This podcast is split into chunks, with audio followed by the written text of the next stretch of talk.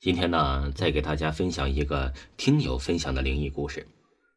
这个听友说呀，他的家是在贵州农村的一个普通家庭。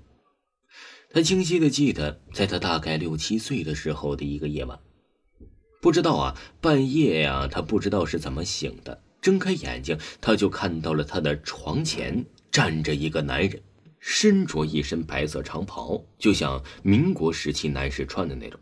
他踮着脚，但是脚是没有着地的，高昂着头，导致啊，他看不清他的脸，而且是一个光头。他看到后顿时就傻了，他问他是谁，他不说话呀。不管这听友怎么问，他就是一句话不说，一个劲儿的朝着听友飘来。他感觉到好像怎么都飘不到面前似的。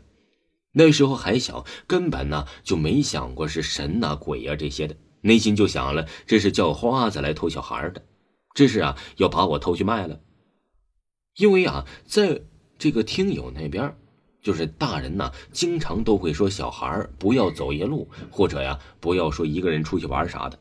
因为啊这叫花子专抓那种不听话的小孩，所以当时内心特害怕，就起床啊跑去看看爸妈的房间。但不管这个听友怎么动，他都动不了，感觉身子被定住了一样。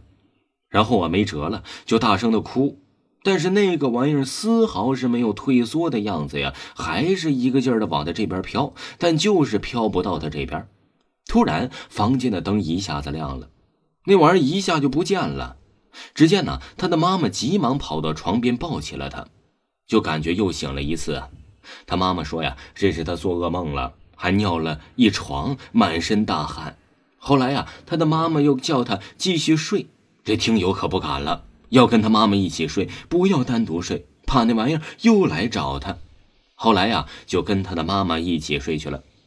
然后啊，他的父亲胆子特大，他说呀：“那我去那房间睡吧。”他和他的妈妈刚睡没多久，就听见呢有人在外面要开他们睡的这个房间的房门。虽然呢也是和妈妈睡在一起，但是还是很害怕，不敢出声。知道了，感觉有人拿了一张纸点着，撩起了蚊帐烧他的头发。虽然他和他的妈妈睡在同一个床头，但是他的妈妈好像没有一点反应。这时啊，这听友又吓傻了，直接大叫起来，叫他的妈妈说：“他快看后面有人拿火烧我头发。”妈妈这是仰头看去，不知道他看到没有，反正啊是吓傻了，动都不敢动。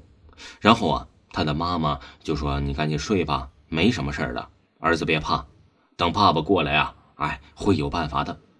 这时候，他的父亲呢，听说这边呢是有动静了，拿了一把剪刀，就冲着他们这边走过来，打开灯，向他们娘俩，哎，拿了一把剪刀，又问了问哪儿，但是什么都没有。开灯的时候啊，感觉就像是人间蒸发了一样。这事儿啊，过去十几年了，这听友现在还是清晰的记得。现在想想啊，都非常的大寒碜。接着给大家分享一个听友的故事。他说呀，是他上技校时候的故事。那天晚上啊，他们训练完回寝室，他们的寝室啊是住在四楼，这对面是学校外面一个非常废弃的房子。那个房子啊，看起来啊是十分的阴森恐怖。这个听友呢是睡在了上铺，刚好可以看到对面那废弃的房子。